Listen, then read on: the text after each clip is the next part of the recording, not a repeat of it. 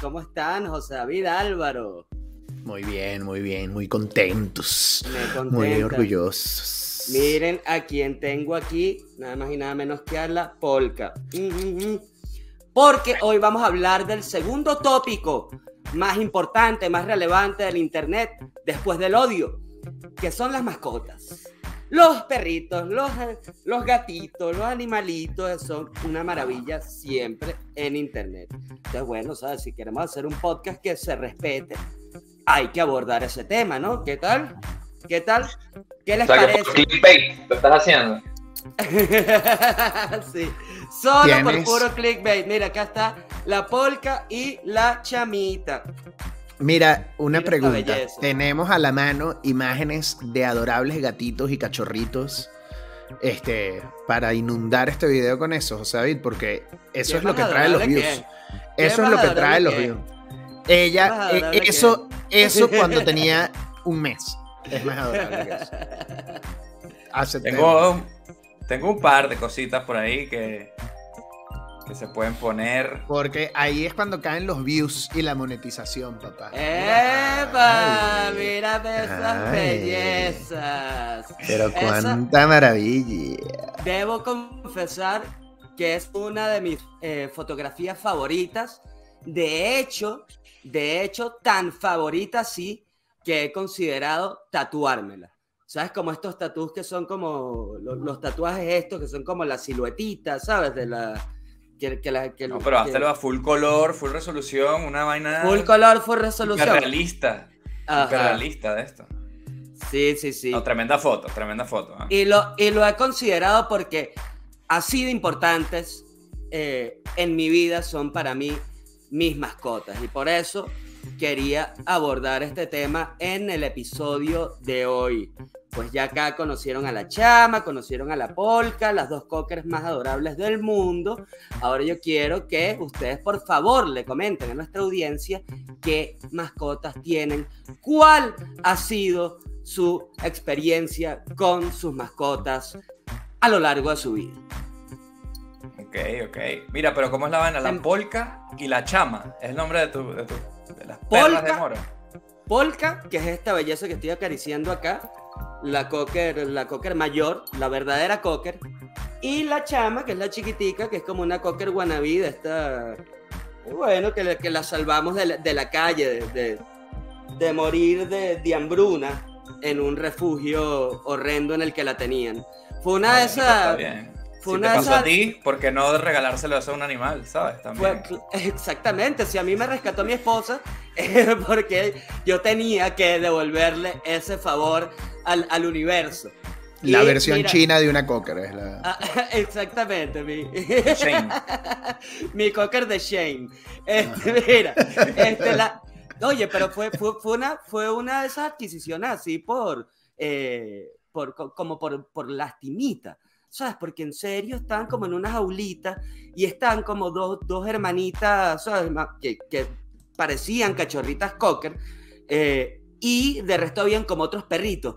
Pero Chama era la que estaba así, que, ¿sabes? Como que les pusieron comida en ese momento y todos los demás, ah, desesperados así, eh, revolcándose y tal, y luchando por esa perrarina de mala calidad barata que les pusieron ahí.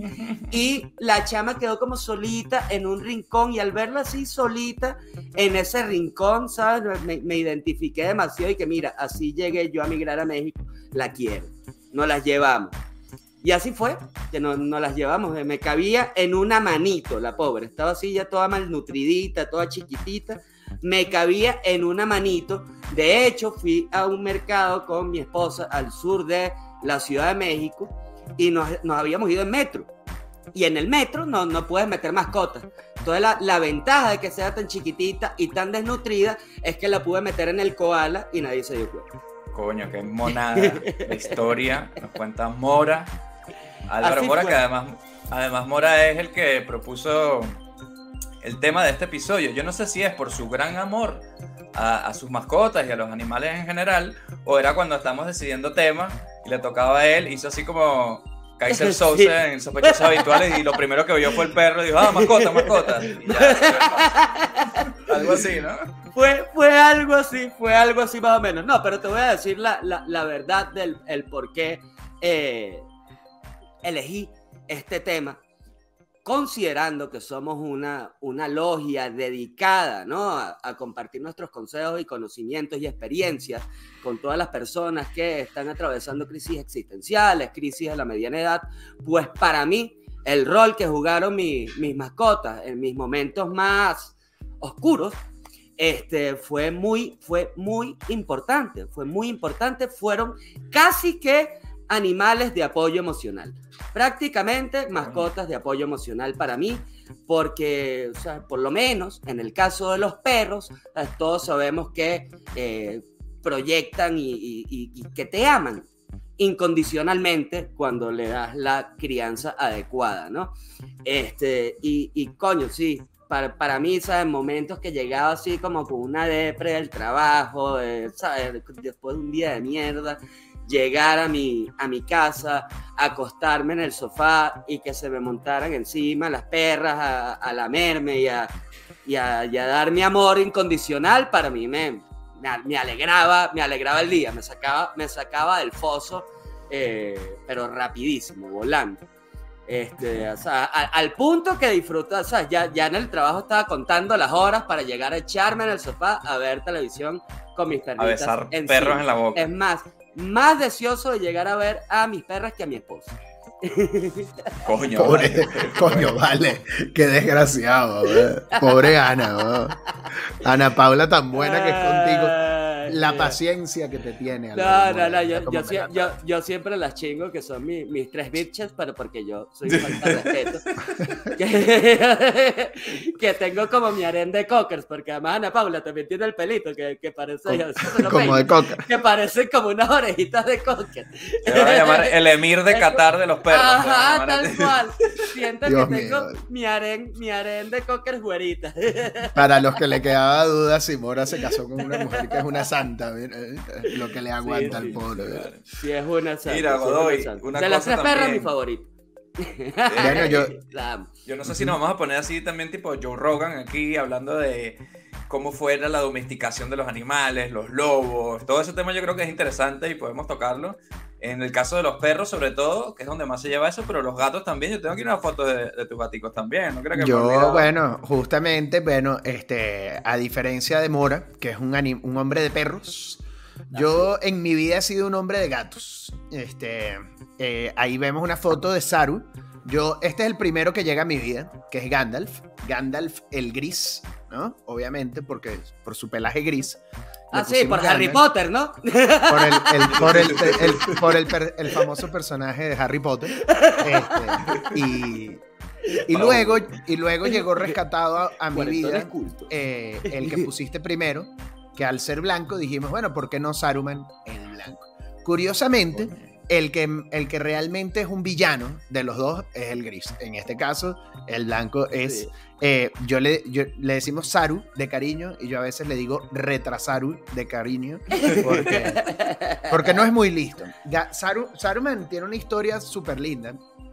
Este, y a propósito de lo que decía Mora, hay algo de, de apoyo emocional también porque este, Saru, Saru, llega a nuestras vidas, este, estábamos trabajando, donde yo trabajo, que hay, son unos estudios grandes de televisión, había una gata salvaje que varias veces la veíamos por ahí. ¿Pero este, la de la telenovela? Paseando, no, no la de la telenovela. Ah, era una, una, una, una, gata de verdad, no, no era Marlene No una Favela. vedette, no una no, prepago, sí, no. No era la actriz gata. Marlene Favela que... este, de la gata salvaje, pero este, estaba esta gatita y, tú, y tuvo gatitos. O sea, un día estábamos trabajando en, en nuestra oficina y escuchamos. Y cuando fuimos a ver, había seis gatitos chiquititos, ¿no? Pero así recién, se ve que acababan de nacer, o sea, horas antes de que nosotros llegáramos a la oficina. Y, y, ponte tú que esto fue como un miércoles o algo así, ¿no? Un jueves. Y pasó la noche y nosotros, bueno, cuando nos fuimos así como muy pendientes de los gatitos, este, y volvimos al día siguiente y ahí seguían. Pero ya era viernes y iba a pasar el fin de semana.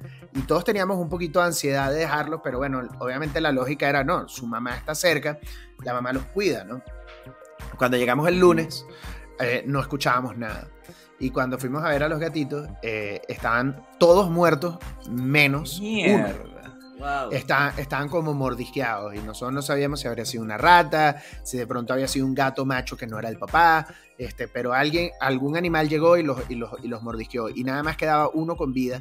Este, te estoy hablando de un gatito que tenía, o sea, así como tú decías que la chama era pequeña, este Saru me cabía a mí en la palma de la mano, literal, así, en, en mi palma de la mano. Y, en ese, y en ese proceso, este, dijimos, bueno, hay que llevárnoslo, ¿no? Y se lo llevaron. Este, yo no fui, pero, pero la que era mi novia en esa época, Nuria, se lo llevó con otros compañeros al, veterinario y el tipo hasta nos regaló la fórmula y dijo, las probabilidades de que ese gato viva son nulas. O sea, cuando se separan de la mamá tan pequeños es casi imposible, ¿no? Pero denle esta fórmula, no sé qué y tal. Nosotros nos lo llevamos a la casa y a punta de fórmula, este, le íbamos dando y dando y el coño de madre, mira, se aferró a la vida y aquí sigue, o sea, ocho años después. Este, y, y un poco lo que decía Álvaro, cuando yo me separo, porque los dos gatos los trajo realmente a la casa ella. Eh, porque yo, aunque siempre me han gustado, soy alérgico a los gatos. Entonces es como una relación compleja que yo tengo con mi mascota. Pero. eres como, déjame decirte, eres como Carol Baskin. Exacto, exacto. Del Tiger King. Del Tiger King. Lo único es que yo no he asesinado a nadie y se la hago comer a mi casa. Pero. Ni te han asesinado a ti. Pero cuando yo me estoy separando, sí hubo como esa conversación, ¿no? De quién se queda con los gatos, ¿no? Al principio ya Oye, qué momento, momento jodido, ¿no? Heavy, momento jodido de la vida. ¿Quién se queda con la custodia? Y, fue una opción, ya que eran dos, cada quien se llevó uno. ¿O nunca Era más o menos, porque, o sea, por un momento hablábamos de separarlos. Yo genuinamente creo que siendo como son los gatos, les hubiera valido un cacahuate que los separáramos. ¿sabes? En realidad no creo que les hubiera importado a ellos al principio quizás, pero al rato, porque ellos de hecho cuando, cuando a veces se, duermen juntitos y es muy tierno, pero normalmente cuando se juntan es para pelear, no para nada. este, y, Un tema que me gustaría rescatar. y luego, eh, y luego, este, el, el, Ajá, ella me dice que se los quería quedar porque ella los trajo a la casa y así. Pero eh, sobre todo hacia el final de nuestra relación, yo era el que me encargaba de ellos. Yo, yo, yo les, limpiaba el arenero, yo les, les, compraba la comida, yo, yo, yo era el que estaba en la casa con ellos la mayor parte del tiempo, etc. Y yo dije, mira, o sea, no, o sea, son, esos gatos son míos, o sea, realmente yo tú los trajiste, pero son míos ya, ¿no? Y, y, las circunstancias fueron que ella me dijo, tienes razón, ella además, este, por, por, el trabajo que tenía, no iba a poder estar mucho en la casa con ellos, decía, no, tienes razón, tiene más sentido porque tú sí vas a estar con ellos, etcétera, etcétera. Y se quedaron conmigo, y, Marico, pero es como el Kramer versus Kramer versión gato, ¿ah?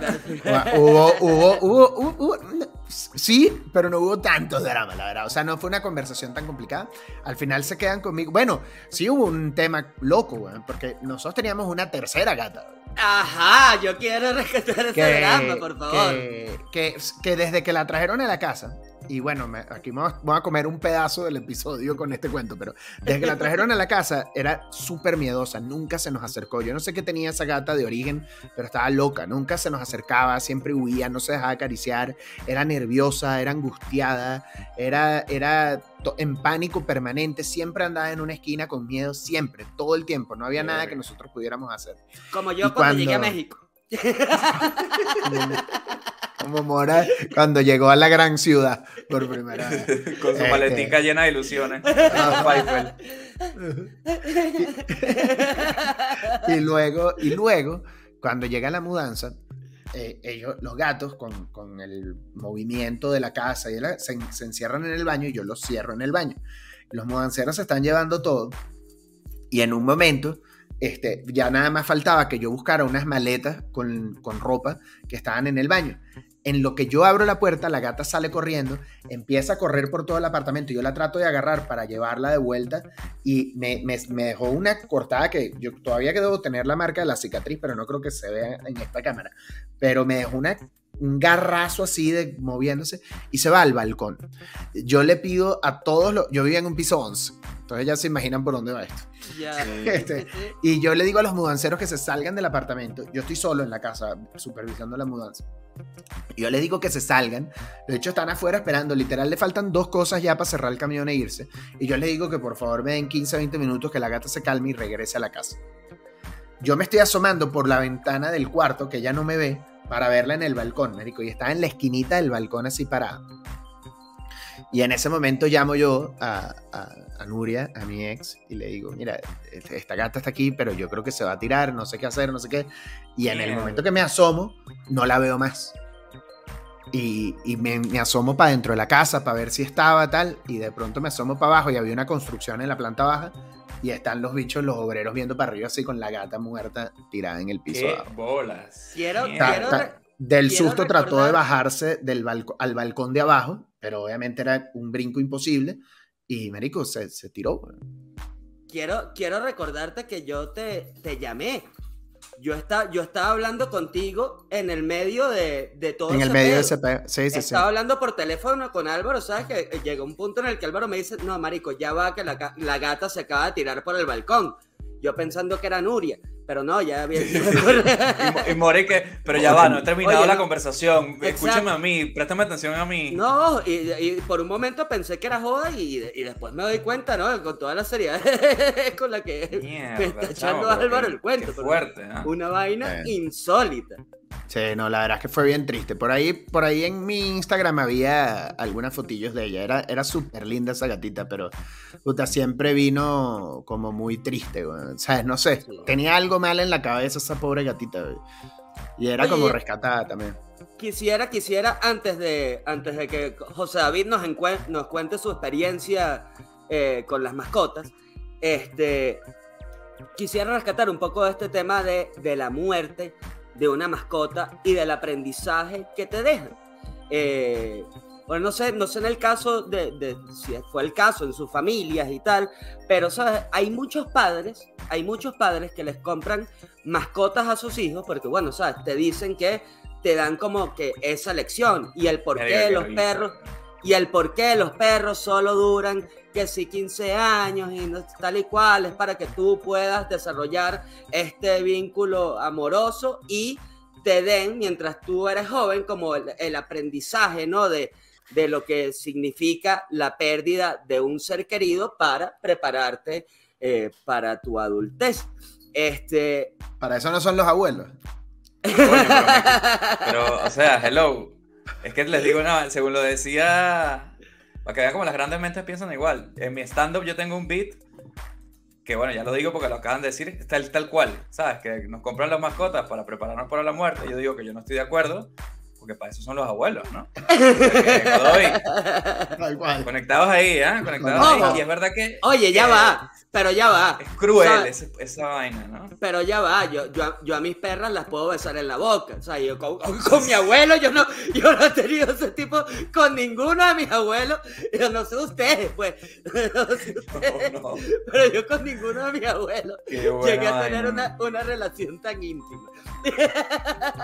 Qué risa, güey. No, y por eso yo decía, por eso antes dije que risa, porque me recordó el beat del estándar. No vayan a pensar que soy el hijo de puta que, que se ríe de, de esa buena porque es una, es una buena estrategia, ¿no? Digamos así, para preparar a, a los más jóvenes para el tema de la muerte, ¿no? Sí, a usted, a, a, a, ti te pasó, Álvaro, porque tú, tú, recuerdo Michu. Yo, yo, bueno, yo, yo, yo te puedo contar eso. Ajá, tú, recuerdo a Michu, y, y, bueno, yo también les puedo compartir mi experiencia, porque, ¿sabes? Eh, Chama, Chama y Polka son mis, mis actuales hijas. Este, pero he tenido a lo largo de la vida varios perros que, he visto partir, pero después profundizo en eso. Por favor, Álvaro, cuéntame tu, experiencia con, con No, pero, pero Ortiz la única, la única gata, la, única la única gata que me, que me ha gustado a mí en la vida, con la única gata con la que me he llevado bien en mi vida. Sí, porque con los nuevos no te llevas nada bien. Con Gandalf, Gandalf te odia. Pero mi gato odia a Los que no te quieren a ti. Vamos a darle la vuelta a la vaina. Mi gato odia algo harás, Algún olor darás a tú perro. por ahí, bueno, habla sí, No, sí, vamos conmigo. Pues. Este, pero me parece bueno lo que dices porque recordemos que estamos aquí en la Locademia Cuarentones. Este tema no es gratuito, no es solamente para decir, ay, mira qué bonito mi gato, qué bonito tu perro. Que sí, obviamente. sí, que aprovechamos eso porque el clickbait nace así. Pero, pero también tiene una utilidad este, que no es lo mismo tener eh, mascotas. Cuando eres niño es como un juguete, ¿no? Prácticamente. Que tenerlo más, más adulto, casi ya cuarentón. Las lecciones que te dan cuando eres más adulto. Y también es verdad que cuando uno es niño, a veces te hacen la típica de, oye, ¿qué pasó con mi gatico? No, se lo llevaron a la granja de no sé dónde. Entonces tampoco te dicen lo de la muerte necesariamente porque a veces eres muy pequeño, ¿no? que fue uno de los casos que tuve yo, pero mi, mi compañera actual, la mascota que he tenido ya en mi vida adulta, es Aria. Y tenemos una foto de ella. pero eso, ¿eh? eso, es casi una foto por... Esto sería considerado como un nude. Es un nude. He tenido que ponerle pixelado. Esto ya subió la calificación de. de... Sí, ya está para Ya, ya no podemos monetizar, lo siento. Disculpe. esta foto. Eh, que me da risa que el nombre de Aria viene por. Estaba en pleno hype de Game of Thrones cuando, cuando la rescaté. Rico, la cantidad de mascotas que se llaman Aria. Hay demasiadas. en el veterinario, cuando ponen en la base de datos, salen ahí como por lo menos 20, ¿no? Y yo recuerdo que una vez a mi tío, que se la enseñé y me dijo, ah, qué bonita tu gata, ¿cómo se llama? Yo le digo, coño, se llama Aria. Y mi tío, que obviamente no sabía ni qué coño era Game of Thrones, pensó que la estaba llamando Arya como la raza Arya. Y claro, este puto nazi de mierda ¿quién es. Ajá, y además es negra, ¿qué te está pasando? No le hagas nada a esa gata, por favor, José David. Entonces, no, tío, Arya, no, pero Arya por Game of Thrones. Y tuvo que explicarle ahí todo mal la serie y tal. Y fue como Contarle que no, todos los libros. no se convenció mucho. De hecho, su nombre es Arya Stark de Winterfell. Es el nombre completo de la gata. Arya es, por decirlo más corto. Mira, yo, yo, yo luego te voy a mandar por aquí un par. Porque yo creo que hace falta la ternura en la vida. A ver. te la estoy mandando por el WhatsApp, Ortiz. Un par de fotos de mí. De mis adorables criaturas. cosa más adorable, güey. Pensaba que iba a ser un in memoriam de la otra, que yo creo que mejor no. Mm, no, no, no. Por ahí la debo tener, pero me afloja de ponerme a buscar. Ojo, Álvaro. Eh, y, esto, y esto no es para aprovechar el clickbait de que te quites la camisa, pero si hay algo que me inspiró a mí a, tatuarme a mis perras, es el tatuaje. Mira, vamos, vamos a hacer el clickbait. Por favor, el, clickbait, aquí cachorros y bíceps. Cachorros y bíceps, todo. Pero bueno, ahí, exacto, ahí te va, mira. No mira esa papa, chico. Mira esa papa. Qué mangote, pero, pero, no entiendo. Es, pero ese, ese, no fue el gato cuando lo encontraron pachurrado o ese. ese fue el que se tiró. No, fue... no esta es Michu. Esta es Michu, que fue una gata negra. Esta es la que, la que ah. hablábamos ahora al principio. Que, Exactamente. Que Michu, ella llega a mi vida eh, cuando, no, cuando nosotros nos mudamos, mi familia, a la casa en la que al día de hoy sigue viviendo mis padres, allá en, en el Peñón, en Caracas. Este eh, llegó una gata, literal, así, este, era de por ahí. Y mi papá, mi papá que odia a los animales, la espantaba, pero la gata regresaba porque mi mamá le ponía comida.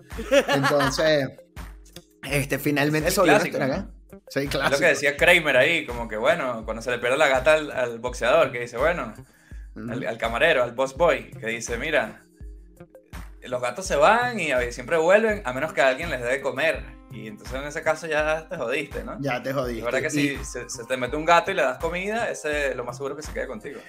Y yo, y yo, y yo, y, luego empezaba a dormir conmigo. Yo siempre me llevé bien con ella. Yo jugaba mucho con ella. Los gatos y nuestro amigo Armando son igual. Tal cual.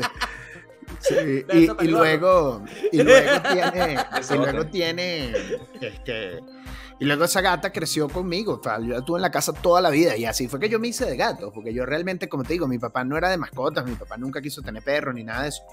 Este, pero la gata era mi mascota, dormía conmigo prácticamente todas las noches, yo jugaba con ella, luego siempre traía pajaritos muertos y cosas así de regalos.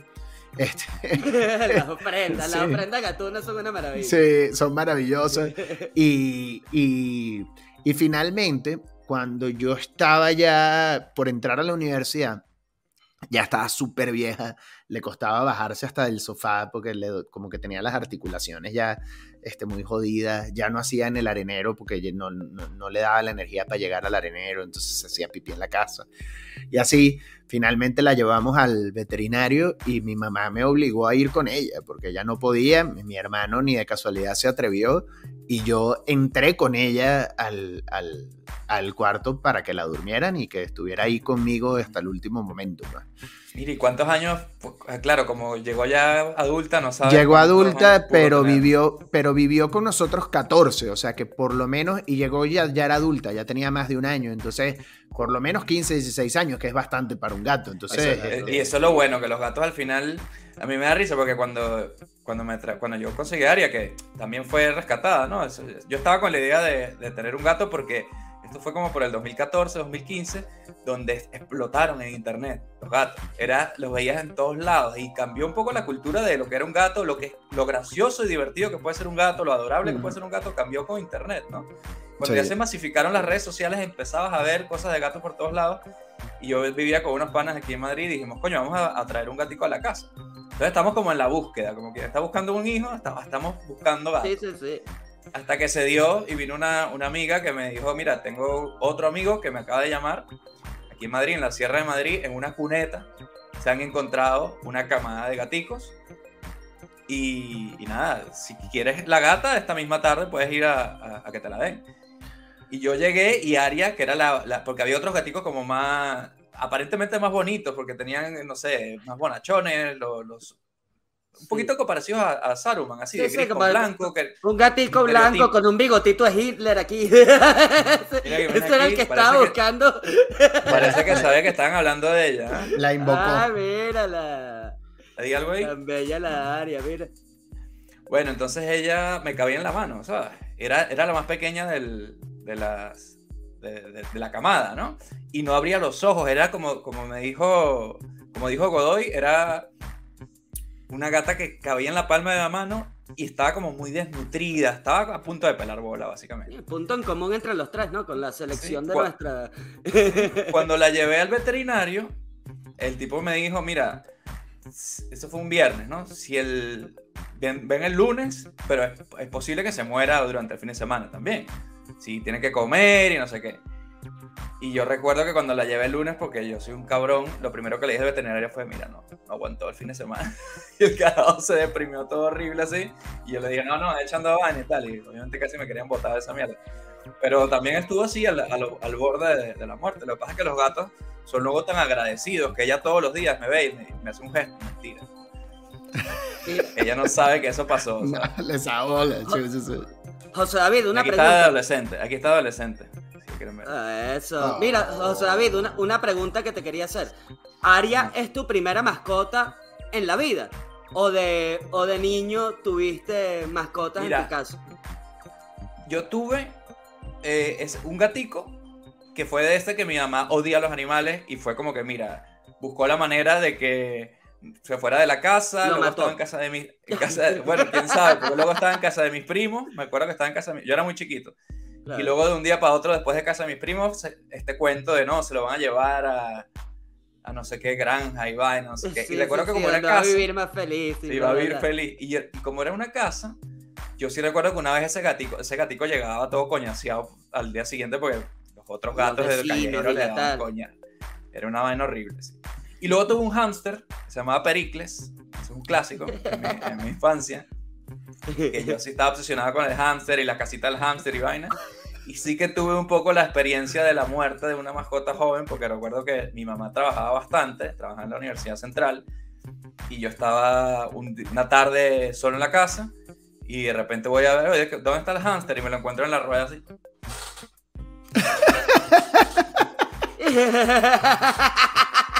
Muerto pa'l coño.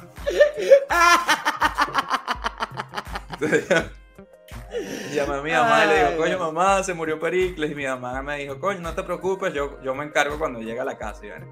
Y, luego ya de adulto, mi mamá me contó que eso ha sido uno de los momentos más duros de su vida, que era por ella estar trabajando tanto, que se le haya muerto la mascota del carajito y ella no poder estar ahí. Entonces todo ese medio, ese trauma. Y todo Mira, un aprendizaje también para los padres. Y a mí me gustaría, antes de que Álvaro nos cuente su historia triste de muerte, que le toca, este, nada más decir que justo cuando yo fui a, llevar a Michu a que la durmieran, yo, yo toda la vida sido una persona profundamente atea, sobre todo desde la adolescencia, pero si hubo una cosa que a mí me llamó muchísimo la atención y que todavía lo tengo en la memoria, que es el momento en el que le sueltan el torniquete donde le ponen la inyección a la gata, que es el momento en el que el, lo que les inyectan hace efecto y, se muere. O sea, primero se duerme y luego se muere. Que sí se vio algo como en el ojo, que como que se apagó, ¿sabes?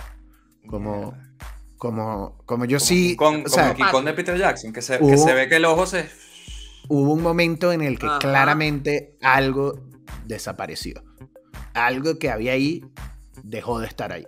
Su alma los chispazos de unas conexiones nerviosas. Exacto. ¿Quién sabe? Podría ser, sí, podría ser como, ya, es lo que luego dicen de que eh, uno tiene el cerebro y tiene la mente. gramos. Y, y, la mente, y eh, la mente es algo que nosotros ubicamos en el cerebro, pero que no sabemos realmente qué es, ¿no? La psique, ¿no? O el alma, si uno le quiere poner, llamar así. Pero yo sí creo que eso, lo, de alguna manera, es lo que yo vi, la, la conciencia, una luz, algo, algo que, que, que, te lo juro que me impactó muchísimo, o sea, haber visto eso. O el bombillo al consultorio que titiló y bueno. También puede ser porque era Venezuela. Venezuela la baja de electricidad. Porque Venezuela una baja de electricidad y bueno, y Álvaro con toda esta filosofía. No, vale, que verdad, de verdad que somos bien cabrones. yo de hecho quiero poner, quiero poner una foto tierna para, para que entendamos que bueno, los gatos se nos van, luego vuelven de nuevo. Y Mira, ¿ves? Foto. Mira, ese es Saru, ese es Saru cuando llegó, que Gandalf al principio lo odiaba pero ese es justo, justo el día que Gandalf finalmente aceptó a Saru. Es esa foto. Y, Qué maravilla tener ese momento. Sí, y Gandalf le, le, le lamía como en, en, la vejiga, porque al, cuando están chiquitos necesitan estimulación para hacer pipí. Y Gandalf, le, Gandalf le lamía este, su, su, penecito. Su, penecito a Saru, y, y Saru se hacía pipí, y Gandalf hacía cara así como de... Marico, yo tuve con Arya... porque le hacía pipí a la boca Tuve que estimularla, weón, a la gatica con la lengua, no mentira, con la lengua no, pero con, un Q-tip mojado en agua caliente y le tienes que dar así en toda la vaina para que cague y que me porque si, si no cagaba también se puede Bueno, nosotros lo pudimos dejar de hacer. No sabe ni cagar. Nosotros lo pudimos dejar de hacer porque Gandalf lo empezó a hacer él. Y por puro instinto. Oye, se pagó ese gato, ese gato se pagó solo. Sí, se pagó, se pagó solo. Qué maravilla, qué maravilla. Pero bueno, ¿sabes? retomando un poquito este tema, este tema Dark, este. Me parece fascinante que así como para muchos una mascota es el primer contacto con la muerte, así como en la anécdota de, Godoy o como me pasó a mí, también es nuestro primer contacto con la eutanasia, ¿no? Este, y cómo, y cómo, ¿sabes? Al final no es tan traumático, por, por, así decirlo. ¿Sabes? ¿Cómo la podemos tolerar y, llevar también con, con, con nuestras mascotas? Eh, y sin embargo sigue siendo un debate eh, gigantesco, ¿no? Entre, entre los humanos. El, el, humano puede decirte, si me pasa una vaina, me, matan. En cambio, el gato uno tiene que adivinar. Yo creo que él querría eso, supongo. Sí, por supuesto, porque nadie quiere vivir como con siete gusaneras encima, ¿sabes? y, una, y una infección en la sangre o whatever mal que haya tenido X perro. Este, pero mira, voy a retomar varias cosas que, que me parecieron curiosas de, de, todo lo que comentaron. Eh, en el lado, en el caso de, de Álvaro, por ejemplo, que comentaba como que esta, eh, dualidad, ¿no? Esta, bipolaridad entre, entre, los, entre los padres, ¿no? Cuando tienes un padre que es pro mascota, cuando tienes un padre que, que está en contra de ella, que, que ni les va ni les viene. Y, y en, en, mi caso eso fue un poco así, así porque mi, mi papá de, o sea, fue un, un, tipo que siempre se crió con perros, eh, a mi mamá no le fascinaba tanto la idea, y esto lamentablemente eh, detonó en que la mayoría de mis perros durante la infancia, es más, de hecho, en su totalidad, todos los perros que yo tuve a lo largo de mi infancia, fueran perros de jardín. Fueran perros de jardín. Y a mí me parece que, en verdad, un perro de jardín no es del todo una mascota. O sea, o no, no hay es. tanta conexión. O no es la experiencia, exactamente. No hay tanta conexión. No es la experiencia al 100 de todo el amor y, de todo lo que significa tener una mascota y de todas las responsabilidades que carrea y, de todo esto. O sea, no, se siente la experiencia completa. Por más que tú salgas a jugar con ellos toda la vida, ¿sabes? Hay, hay como un factor ahí de... Ah, que no, que, eso, eso le pasó a mi primo, le pasó a mi primo Lucan, lo mismo que dices tú. Él en su casa siempre tuvo perro de jardín y el, perro y le, gustaba y estaba en el jardín, y era el perro de la casa y tal pero no fue hasta que ya él de adulto, que tiene su, propia casa, su propio apartamento y vive con él y duerme con él y tal, él, mi primo, saludo para él, eh, su perro que ya está viejito, coño, él sufre y lo hablamos de que coño. Él está constantemente pensando en cuando llega el día que se muera su perro, se pone a llorar a veces por ese tema y es, duro, ¿sabes? Es un tema. Porque ya está viejito, el perro de Lucan. Porque ya el perro está viejito, ¿sabes? Es complicado. Para, oye, para mí. Para mí a mí me da escalofrío pensar el día que se me vaya mis gatos, cabrón para mí, o sea, para, y para mí, también, fue, un poco... Se me, se me el guarapo cuando me pongo a sacar números y vainas en la cabeza. No, no sé si tú has platicado esto con Luken, pero, o sea, para a, a mí, ¿sabes? Porque tal cual como dices, llega uno un momento en la vida, ¿sabes? Cuando ya estás en, en, tus 40, este, o bueno, cuando, cuando te, independizas, que puedes, o sea, si eres una persona de mascotas, puedes ya explorar toda esta experiencia de tenerlos y que tal cual se convierten en un hijo, en un miembro de la familia y desarrollan un, para que te la chupen sin ningún problema que te vayan sin que nadie te reclame. Exactamente. Este, y, y a mí me desarrolló como un, un poquito un factor de culpa por la relación que tuve con mis, mis perritos del pasado. O sea, ¿sabes? De, como, no sé si de culpa, o sea, como una nostalgia. no, no, les, no, les, di todo lo que tenía que haberles dado. No les di todo lo que les pude haber dado, ¿sabes? Y, y después, y, chance, ¿sabes? Ahora, ojo. Enchufa una chava. ojo, este, al vivir esta experiencia de tener, porque sabes, a, los dos perros que tuve más cercanos, porque mi primero fue Champi, de hecho, el primer cocker eh, que tuve en mi vida. Estando yo de bebé, compraron un, un, coquercito como con la idea de que los dos nos criáramos juntos y tal, pero esa crianza juntos no duró más que como una fotito de los dos en pañales. Yo de bebé en el jardín y, el perrito con su pañal. Pero después ese perrito no lo dejaban pasar a la casa y era un pedo si pasaba a la casa y una cosa. Y fue tal cual como tú dices, José David, la mascota que se muere y uno está muy pequeño para, para lidiar con eso, entonces te mienten. Aunque yo claramente vi como la señora que trabajaba en mi casa le echó una olla de agua hirviendo al perro en la espalda, que fue una vaina impactante. ¿Qué es eso? se le cayó porque toda la, eh, mi cocina tenía como un acceso al patio. Entonces, ¿sabes? Ah, pero que así fue como se murió. Así, eso fue lo que detonó la infección por la que creo yo que se murió. A mí lo que me dijeron es que se escapó. Este, pero, ¿sabes? Yo creo que esa señora de servicio era como Cruella de Bill y se quería hacer un abrigo con su perro y para descuerarlo le echó agua hirviendo primero como los pollos. Yo creo, yo creo, o sea, yo, yo lo que vi ya fue la quemadura y el perrito corriendo como un loco y una cosa, ¿no? Y, bueno, y después el tener, porque así como es el, contacto con la muerte, el contacto con la, eutanasia, es el contacto, o sea, que te enseña a hacer cosas horribles como, como eso, tener que lamerle el, el, pipí al gato para que, para que orine, o, que que tengas que exprimirle las glándulas anales a un perro para que deje de apostar, eh, de apestar. De apostar.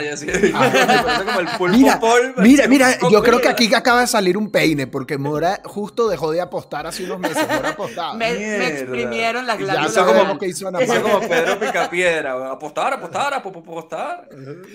Para que dejen de apestar, porque las glándulas anales hacen que los, perros tengan como un, un, un hedor eh, muy fuerte. Entonces, por eso uno los lleva cada tanto al veterinario para que se las estripen y todas esas cosas.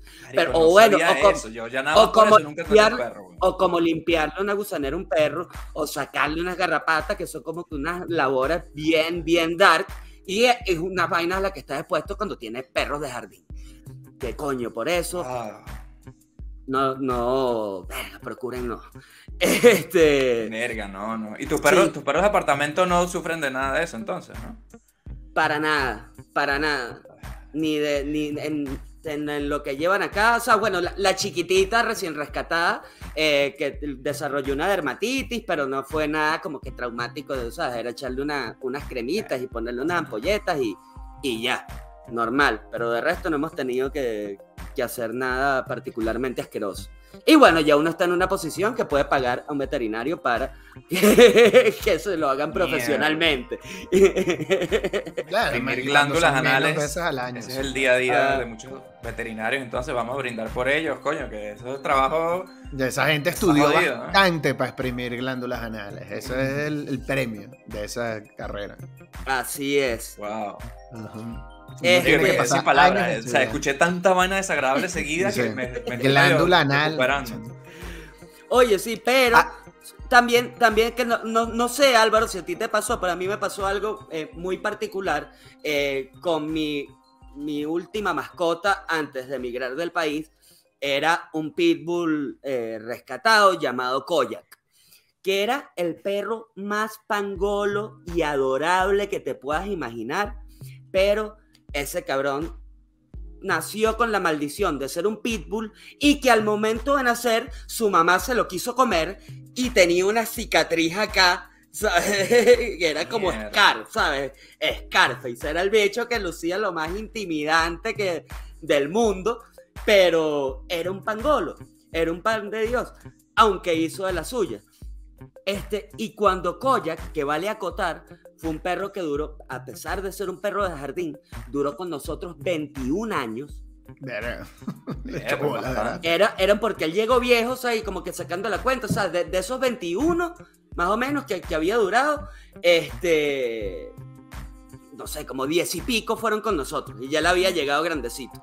Tú tienes que este cortarlo por la mitad y contar los anillos concéntricos que tiene dentro para saber la edad de tu perro. Tuvo, ¿sabes? Pero tuvo, tuvo un final eh, muy, muy agónico, ¿sabes? Y, y, yo recuerdo, ¿sabes? Que lo... Eh, que antes, antes de dormirlo, ¿sabes? Como que toda la noche, mientras teníamos toda esta vaina, fue un momento en el que mi hermano y yo nos unimos demasiado porque estábamos así como, ¿sabes? Tú entraste a este momento de este consultorio con tu mamá a, ver fallecer este coño, con este, con este perrito que habíamos compartido, o sea, toda la vida de un pinche adolescente, este, ¿sabes? Era este momento de estar tirados los dos, ¿sabes? Llorando, ¿sabes? Como por, horas, hasta que... Y, y, coño, siento que, esa Como, como familia, ese momento nos unió, ¿sabes? Como que fue muy significativo para ambos. Y sabes qué es raro, sabes que después de que tú vives un momento de tanta conexión emocional, lo que hace es como que mete el perro, el cuerpo del perro en una bolsa negra y, y, y, mandalo, como que a que lo quemen. O que se lo lleve la ceba. Siempre tiene, exacto, siempre tiene como unos, unos finales súper indignos que si de, tener que sobornar a un señor de la basura para que se lleve el cadáver. ¿Sabes? Coño, vale. Oye, luego no sabes si va a terminar haciendo las pantuflas del carajo del aseo y una vaina así. Todo para que no te suceda una versión del cementerio de mascotas en tu casa. Coño, gran peli. Gran episodio de Millonario, por cierto. y, y, y, Koyak, vale acotar que, que sobrevivió unas cosas espantosas. Koyak una vez, ¿sabes? Porque además hay una vaina cuando tú tienes un, perro de jardín, ¿sabes? Que los bichos como que siempre están como que deseosos de meterse para la casa y que si a cualquier puerta que abren, él ya está como que buscando de, salir de su jardín y del contacto humano y tal y cual. Entonces Koyak era un perro que, verga, tú no podías dejar la, vaina, eh, las puertas abiertas porque él ya iba a buscar calle. O sea, y al, rato volvía, pero, ¿sabes? Siempre como que tendía ahí a buscar la calle, un peo y a coger y todo, todas esas cosas, ¿no? Y una vez, hermano, se, va, se escapó y yo, yo vivía cerca de El Pedregal, allá en Venezuela, en la Castellana. Y él se metió como que para el Pedregal y había un perrito suelto, o sea, y a pesar de ser un pangolo, él tenía como su vaina con los perritos, entonces el perrito se le fue encima, que agarró el perrito, lo volvió mierda, y, o sea, no lo mató, o sea, como que lo agarró tal y cual. y, era y tenía. era un por más, pues. por, más, por más tonto que sea, esas mandíbulas son de acero. El más sí, tonto vale. de los pitbull te vuelve mierda igual. espantó. Entonces, este, agarró el perrito, o sea, y como que lo cargaba en la boca, y nosotros no vimos porque él como que estaba escapado en ese momento. Y, y él agarró el perrito, lo tenía cargado en la boca, ¿sabes? Y después, porque esto fue todo un escándalo, esto fue todo un escándalo que terminó como que con una horda de la gente del Pedregal en las puertas de mi casa diciendo, ¿dónde está ese perro que lo queremos asesinar?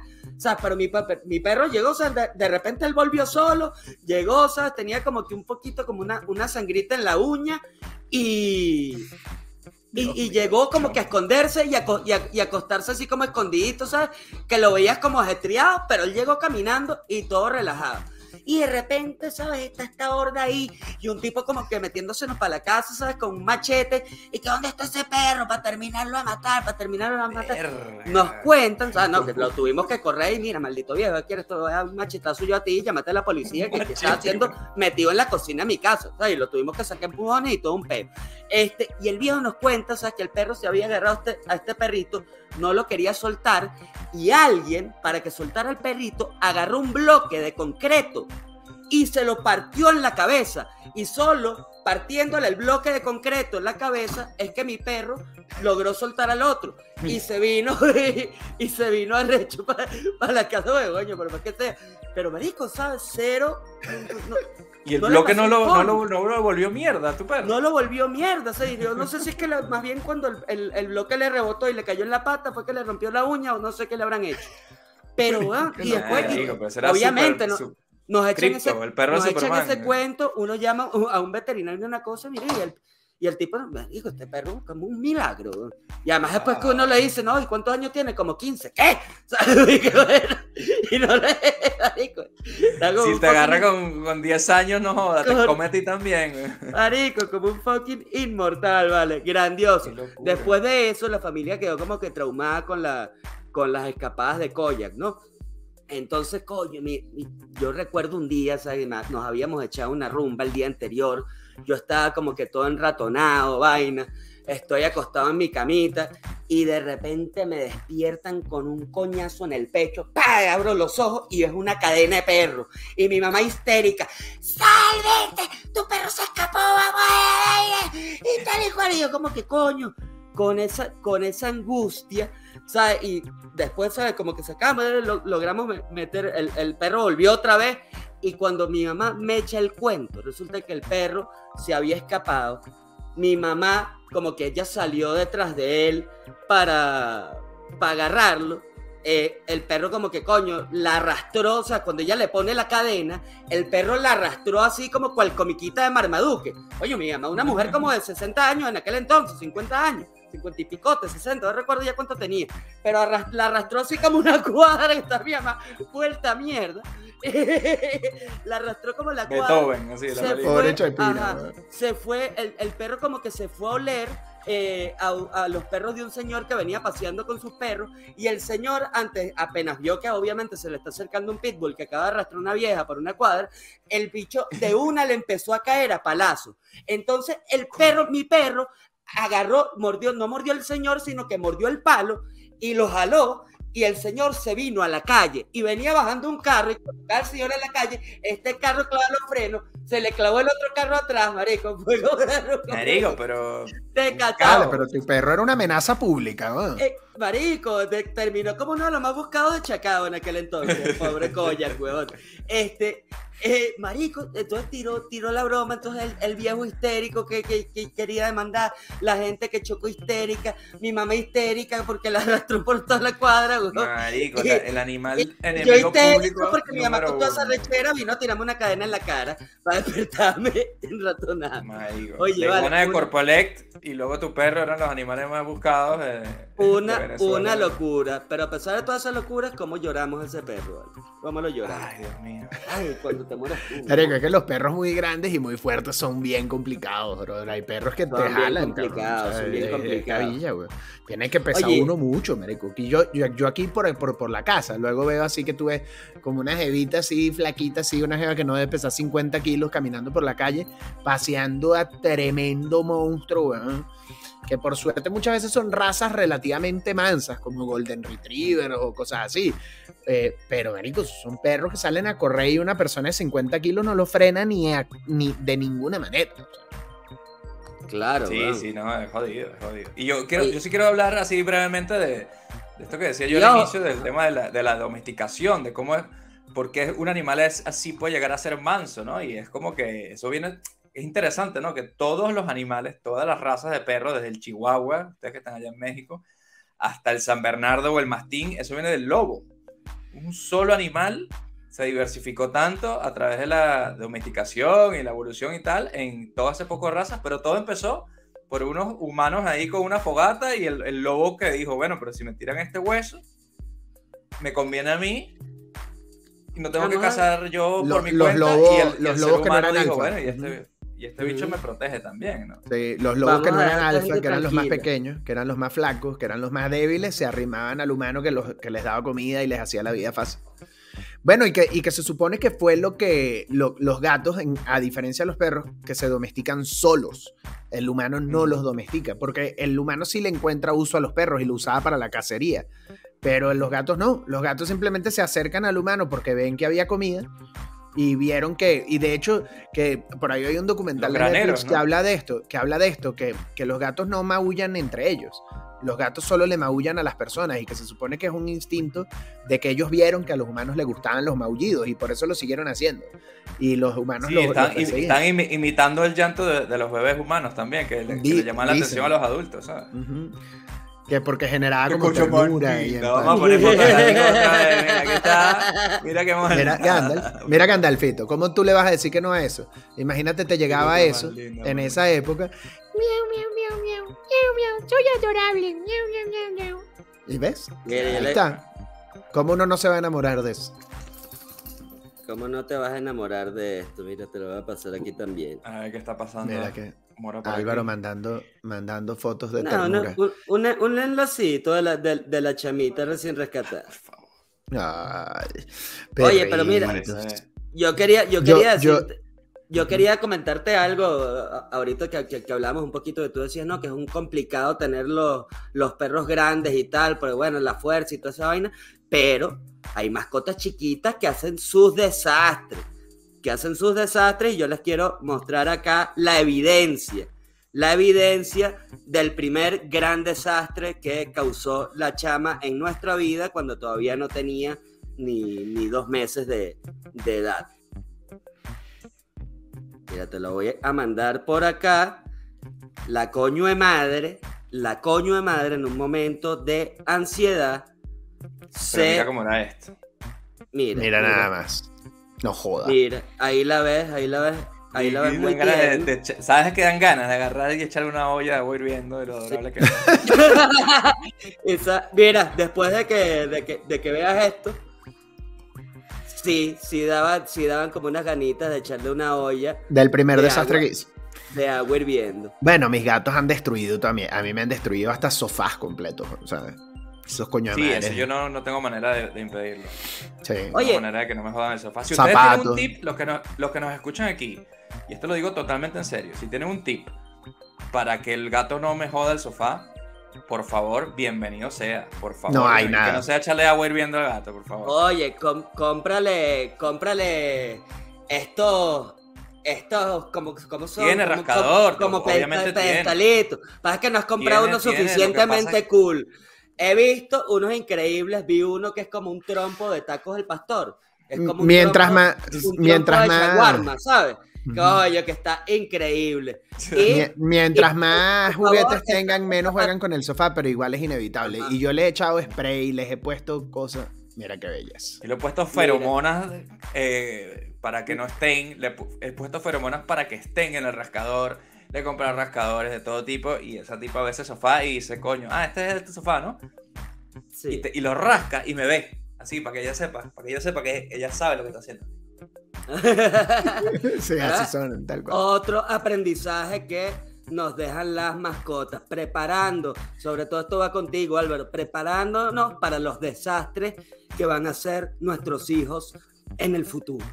No jodas, para que uno, para que crezca ese umbral de tolerancia a los desastres de, de tus crías, de, Yo- de estas yo- criaturitas yo- que son tu de- responsabilidad. De pronto, no, de pronto me estoy echando una maldición encima, pero yo dudo que Dante destruya lo que destruyó Gandalf. Demasiado. O sea, y sí, sí, Mérico, se me va a ir la vida eh, comprando muebles cada seis meses, Mérico, porque lo- con Gandalf no duraban nada. Yo lo único que Bueno. pude hacer es comprar un sofá de Ikea que con funda cambiable. Que yo sé que por lo menos en un futuro puedo sustituirle la, la tela al sofá y no tener que retapizar o poner una terrible y fea funda de esas que venden en Amazon para ponérsela por encima, que esa vaina parece una vaina de vieja. Yo, yo, yo compré uno que tiene una funda que es más como de simulación de cuero, ¿sabes? Este, y, y que no les encanta tanto como textura, pero igual le da, o sea, no, no, no es su favorito, no es su rascador favorito, pero le gusta. Luego, una alfombra que tenía Johanna en su escritorio acá, no le duró ni tres meses. O sea, de verdad, la, la- era, fue como, esto es nuestro. Y yo además le cuando corto tú las los- uñas y todo, pero es que ni siquiera. es que yo creo que, yo de hecho, yo, yo le dejé de cortar las garras a mis gatos y, y de hecho descubrí que cuando no les cortan las garras, este, lo usan menos porque necesitan afilarse menos. Entonces, este... Y sabes que esa mierda lo hacen como para afilarme las uñas para irme de cacería. Cállate, vives en un apartamento, estúpido. ¿qué come- cacería vas a a mi gato se le cayeron los colmillos por no que no caza. Se come, come pura croqueta todo el día. Este, Sí, pero qué patético. Oye, sí, pero mira, tus ey, están ya va, ya va. ahí No, no, no, no, yo quiero, yo quiero desmentir esto, porque a mí Gandalf me ha echado unas mordidas. no, Eh, pero eso fue antes de que se le cayeran los colmillos. Así. Sí. No, no, no, a él se le cayeron justo cuando nos estábamos mudando para acá y, y, y, y uno se le infectó y nos dijo el veterinario que es relativamente común, que como no cazan, como no los usan, sino que mastican pura croqueta, algunos bueno. gatos lo pierden. Y él lo perdió. Ya, ya, ya sé que lo puedo pero tiene- maltratar. Tiene los de no, porque todavía tiene los de abajo, que aunque De son más chiquitos, eh, tiene las garras y tiene los de abajo. Y aunque son más pequeños, ese gato, y además te odia, Álvaro. Él nunca te va a dejar de odiar. Oye, mira, y- y retomando un poco el tema histórico, ¿no? Que puso sobre la mesa José David, este, me llama la atención, Álvaro, que tú siendo un hombre de gatos, eh, le pusiste el nombre del famoso perro de Coco. Porque el, el perro juega un rol muy importante dentro de la mitología mexicana. Siendo tu hijo un mexicanito, me llamó mucho la atención que le pusieras ese nombre de Dante, me pareció muy bonito. Seguro no viene por, seguro yo- no viene por el que no viene por Coco porque yo no he visto esa película. Este, Pero viene por, pero viene por Clerks o viene por la Divina Comedia. eh, m- ni lo uno ni lo otro.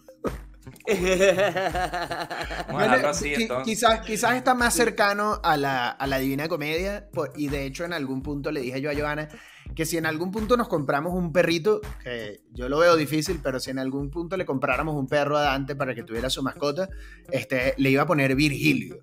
Para que, lo, Virgilio. para que lo guiara por el Virgilio. inframundo, exacto. Pero, pero, Increíble. pero. Yo me voy a encargar, yo me voy a encargar de que tu hijo tenga un perro. Me voy a encargar de eso. No, Ya- es yo que- me imagino Mora poniendo no- una- un cachorrito en una cesta tocando el timbre. no, ¿Quién puede lo, lo- no lo- lo regalo. Yo, no- yo no puedo tener perro ahorita. Vamos a ver. De verdad Voy a, que- voy a hacerlo cuando ya Dante sea lo suficientemente grande para, para Bueno, cuando, un berrinche. sí. bueno cuando, cuando él sea lo suficientemente grande y lo pida y lo quiera, quizás, pero ahorita es demasiado temprano. Y sobre todo lo que a mí me. Y y lo que a mí gatos, sí me da flojera, sí, y a mí lo que más me da flojera es viajar y no tener quien los cuide, que los gatos no le paran tanta bola a eso, que igual se arrechan, pero no le paran tanta bola. Mm. Entonces, este, yo con los gatos ya básicamente tengo quien venga un día sí, un día no, les echo una mirada, que tengan comida, que tengan agua, y ellos más o menos ahí se cuidan solos. Pero con los perros eso es una tragedia. Y yo no tengo nadie que se quede con él. Entonces, como Sí, que tampoco quiero. Sí, y luego veo la gente que los deja como en un hostal de perros, no sé. Como que na- la verdad es que ninguna de esas opciones me Una vaina encanta. que tiene, que Sí. tiene el baño con ducha, así como los que va Sí. Mora cuando va de Y vacaciones. si yo me quisiera ir de vacaciones y, y yo que en algún punto, quizás no ahorita, pero que, que en algún punto me gustaría irme con el bebé y pasar una temporada larga en Venezuela para que esté con los abuelos, para que esté con el primo, no sé qué, y tener un pobre perro sufriendo, o luego tener que viajar con el perro, que es otro peo también. Porque tú Oye, te has echado viajes largos con tu gata, Ortiz, porque tú te la has llevado para Perú cuando te has ido, ¿no? sí, yo- Eso- esa gata ha viajado más que mucha gente. Viajes transoceánicos de 12 horas de vuelo, que si sumas la ida al aeropuerto, la salida del aeropuerto, la llegada temprano, estamos hablando de casi 20 horas o así de metida Y tú en- le tienes en que comprar un boleto, y tú le, le compras un boleto para que, llevarte. joda. No solamente tengo que comprarle un pasaje, sino que tengo que hacer, cuando es para Perú, por tema de ley, tengo que hacerle, tuvo que hacerle un examen de sangre para que le hagan una prueba de anticuerpos de rabia, que es una vaina que se manda a Estados Unidos. Cuesta como 600 dólares esa vaina, para que se demuestre cuando yo llegue allá que la gata no tiene rabia, no sé qué, y llegas a La Habana, nunca te lo piden. Pero quién sabe si se lo pidieran. Bueno, Claro, claro. lo de viajar con los animales, de verdad que piensa, si, si- si en tu vida, persona que nos escuchas, tienes planteado viajar mucho por trabajo viajes inevitables, es bastante incompatible con la mascota. ¿no? Sí, para mí, pa- supieras que para mí es como un sueño por cumplir. Yo siempre he soñado, ¿no? Con, con- con esta, con estas imágenes hermosas de, de verme corriendo por la playa con mis perritas, de verlas conociendo, el, así, así más o menos lo, lo mismo que proyecto de, de su bebé en Venezuela. yo, yo Sí. quisiera... Pero llévala para Acapulco, sí, ¿sabes? No la lleves para otro a mí- país, esa es la, es la cosa. corriendo. Sí, pero igual, igual, igual es muy complicado, oye, ¿ah? Inclu- incluso es Imagina más a tu costoso. com- es más costoso llevar. colchón ahí en Playa Parguito y vainas así, eso es lo que te Es, más, es mucho más costoso llevar eh, a un perrito de viaje que a un bebé. Sí, ya, ya les he dicho. El bebé no, no necesita prueba de anticuerpos de rabia. Y ni, ¿no? y ni le cobran ni un carajo ni nada. Acá necesitas comprarte un kennel, necesitas una vacuna, necesitas y una incertidumbre de que el perro te va a llegar muerto así en la correa de las maletas. Oye, no.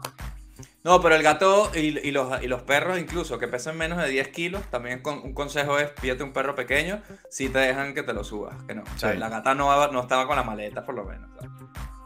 Eso sí. Me parece No, fascinante. que a mí eso sí me daría una angustia cuando uno lee las historias de la gente que se le mueren las mascotas en los viajes, a los que ponen sí. abajo, no, vale, yo no me puedo imaginar eso, la, el nivel de rabia y de pesadilla. Y con el bebé, mira, yo que viajé este año, ese, ni, ¿El ni bebé te asiento, dejan llevarlo vale. arriba también? ¿O hay que llevarlo con Ay, mira, que mira, ya va, yo, creo, ya Álvaro está fastidioso hablando del maldito bebé cuando aquí venimos a hablar de las mascotas, así que yo creo que es hora de cortar esto. Por lo sano. Bueno, dale, está Y, oye, concluyendo, lle- llegando a, a- a una pequeña moraleja que me gustaría dejarles en este episodio, y es que por favor, ¿Cuál es la reflexión de, de y es hoy? Que, por favor, o sea, para mí, eh, consíganse una mascota, consíganse una mascota, no hay amor Ayuda a la crisis de los 40, incondicional eso de eso, por eso te ayuda. digo, lo inicié diciendo y es como el, que- el mayor consejo que les doy. O sea, para mí jugaron un rol importantísimo en mis momentos más oscuros de la crisis de la, de la mediana edad, la crisis de los 40. Este, creo que es gracias a ella que no me he dejado una colita y un zarcillito.